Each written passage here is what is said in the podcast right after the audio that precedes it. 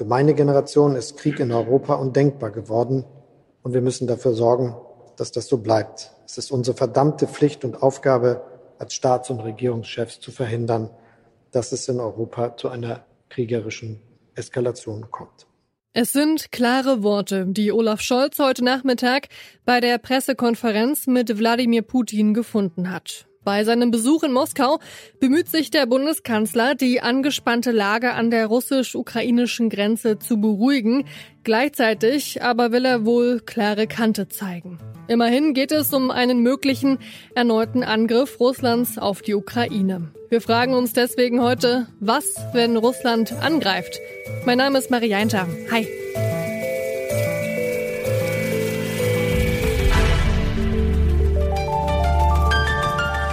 Zurück zum Thema.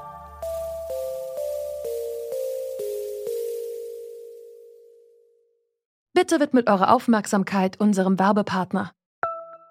Die Suche nach geeigneten Mitarbeitenden kann viel Zeit in Anspruch nehmen, muss sie aber nicht unbedingt, denn man kann sich helfen lassen.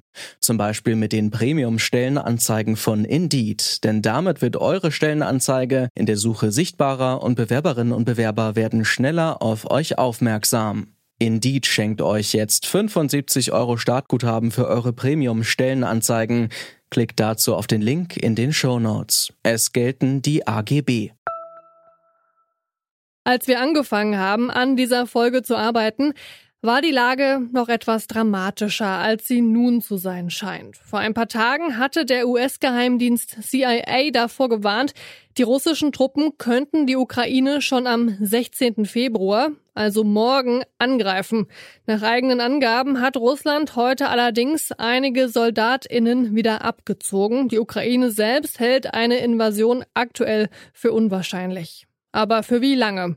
Fakt ist, die Lage an der russisch-ukrainischen Grenze bleibt angespannt. Ein Angriff ist jederzeit möglich.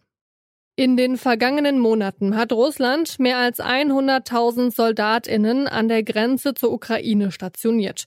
Zwar bestreitet Russland, sein Nachbarland angreifen zu wollen, doch in der Ukraine und im Westen herrscht Angst vor einem Angriff Russlands. Russland befürchtet, dass die Ukraine der NATO beitreten könnte. Damit würde Russlands gesamte westliche Grenze an NATO-Staaten vorbeiführen. Um die Lage zu entspannen, sind zahlreiche NATO-Staaten um Diplomatie bemüht. Doch es bleibt brenzlig, denn immer noch sind russische Truppen an der Grenze zur Ukraine. Auch wenn nun einige Truppen abgezogen werden sollen, beunruhigt über die Truppenstärke ist auch die stellvertretende US-Staatssekretärin Molly Montgomery. Russia has amassed uh, a number of troops that we have not seen since the end of World War II. And so we are very, very concerned that it has the capacity to launch a further invasion of Ukraine at any moment. And so we have seen uh, those numbers continue to increase, the, the equipment as well. And so we are very concerned that Russia has the, again, the capability to launch aggressive action uh, at any time. Nach Ansicht der USA hätte Russland also jederzeit die Möglichkeit anzugreifen. Doch wie wahrscheinlich ist eine Invasion in den nächsten Tagen? Das habe ich Johannes Fawig gefragt. Er ist Professor für internationale Beziehungen an der Martin-Luther-Universität in Halle-Wittenberg. Das ist nicht einfach zu kalkulieren und von außen auch eigentlich kaum zu beobachten. In der Sicherheitspolitik geht es immer um eine Mischung aus Fähigkeiten und Absichten. Die Fähigkeiten äh, von Russland sind ohne Zweifel da. Ob die Absichten da sind, ist wirklich schwer einzuschätzen. Wenn man einen Strich drunter macht, würde ich sagen, es ist heute ein wenig unwahrscheinlicher geworden, dass Russland angreift. Aber die Frage ist dann auch immer, was bedeutet ein Angriff? Eine große Intervention oder eine kleine äh, Landnahme sozusagen im Osten der Ukraine, da ist vieles möglich, aber es sieht heute besser aus als noch gestern. Ein Angriff ist also, Stand heute, unwahrscheinlicher geworden. Aber was, wenn dieser unwahrscheinliche Fall doch eintritt? Auch das habe ich Johannes Fabig gefragt. Also Russland ist äh, deutlich der stärkere Akteur in diesem äh, Konfliktfall. Äh, die Armee ist ungleich schlagkräftiger, aber die Ukraine ist auch nicht völlig schutzlos. Es ist immerhin ein Volk von 40 Millionen mit einer Truppenstärke von 200.000 nicht so schlecht ausgerüstet inzwischen. Das heißt, das würde eine blutige und schmerzhafte Angelegenheit, auch militärisch für Russland. Wer am Ende den Krieg gewinnen würde, ist klar. Russland ist viel stärker, aber ich denke, leicht würde es die Ukraine den Russen nicht machen. Und da haben wir die politischen und ökonomischen Folgekosten noch gar nicht eingepreist. Und auch all das führt dazu, dass Russland, jedenfalls wenn es rational kalkulieren würde, einen Angriff nicht machen würde. Aber wenn es um vitale Interessen eines Landes geht, dann können solche Risikokalkulationen auch schon mal anders aussehen. Und insofern müssen wir abwarten, wie sich das entwickelt. Wir wissen es schlichtweg nicht. Sie haben gerade die Folgen schon angesprochen. Welche Folgen hätte denn der Angriff für die ukrainische Bevölkerung? Na gut, es würde viele Opfer geben. Wahrscheinlich müsste man mit einer russischen Besatzung rechnen. Das würde dann eine Form des Partisanenkrieges nach sich ziehen. Die Ukraine wäre unruhig auf Jahre, wahrscheinlich länger. Das wäre schon ein Desaster für die ukrainische Bevölkerung, natürlich. US-Präsident Joe Biden, der hat vergangene Woche angekündigt, dass er unter keinen Umständen US-Truppen in die Ukraine schicken würde. Wie sieht's denn mit anderen NATO-Ländern aus? Von wo könnte denn Unterstützung kommen für die Ukraine? Von nirgendwo. Das muss man ganz deutlich sagen. Alle Staaten haben ausgeschlossen, der Ukraine militärisch äh, zu helfen.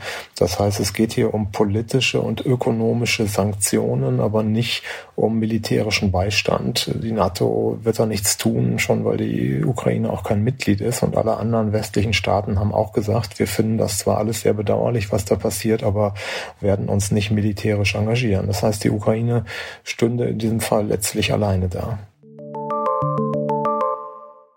Auf militärische Unterstützung durch die NATO kann die Ukraine also wohl nicht hoffen. Doch Molly Montgomery hat uns nach einem Treffen mit Vertreterinnen der Bundesregierung am vergangenen Freitag gesagt, dass sich die USA und Deutschland einig wären, im Falle eines Angriffs mit, Zitat, extrem harten Maßnahmen zu reagieren.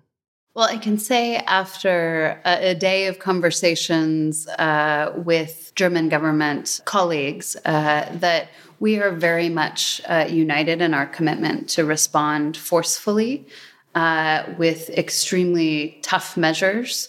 Uh, if Russia chooses to escalate its aggression in Ukraine, and that these will be of a magnitude that we did not consider in 2014. Die Frage ist allerdings, wie solche Maßnahmen aussehen könnten. Denn wir haben ja schon gehört, militärische Unterstützung für die Ukraine durch die NATO muss Putin nicht befürchten. Aber was dann? Ja, da ist schon eine ganze Menge an Instrumenten im Köcher. Das geht von allgemeinen äh, politischen Dingen, also eine gewissermaßen politische Eiszeit, bis hin zu schwersten ökonomischen Sanktionen von Nord Stream 2, also der Gaspipeline, bis zu SWIFT, das ist dieses internationale Zahlungssystem, ohne das Russland keine Rohstoffe irgendwo verkaufen kann. Das heißt, das würde die russische Wirtschaft sehr, sehr hart treffen und im Übrigen würde es uns auch treffen, weil Sanktionen, wenn sie wirksam sein sollen, betreffen natürlich immer beide Seiten.